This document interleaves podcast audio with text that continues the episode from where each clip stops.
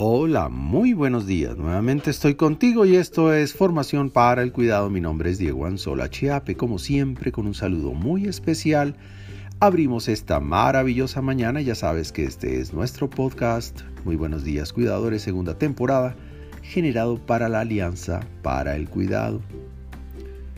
Para.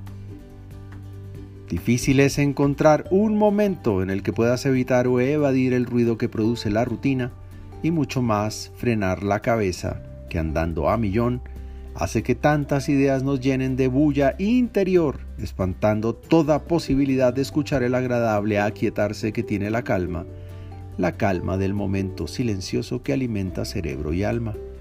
Cuidado. Caer en la trampa del ya acostumbrado ruido abundante es peligroso es la persecución del timbre agudo de la sirena de la ambulancia, del problema no entendido, de la moto bulliciosa que pasa, de la tensión por la tarea no terminada, de la alarma del carro descuidado en la calle, de la tarea que no terminas o de la noticia que amenaza.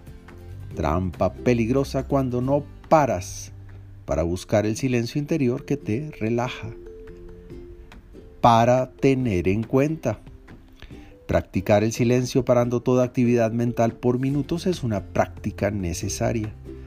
Es decidir retirarte de tu computador y tu celular, de todo lo que te acompaña, sentarte concentrado a buscar los cinco minutos de silencio pensando en cómo respiras o cómo se siente tu cuerpo, en sentir lo agradable que es la vida, cerrando tus ojos para pensar muy poco proponiéndole a tu cabeza una parada voluntaria.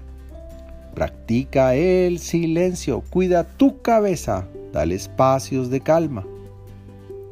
Me pregunto si hoy podrás parar al menos dos veces para cuidar tu mente y buscar la calma. Por ahora, te envío un gran abrazo digital y que Dios te bendiga esta mañana.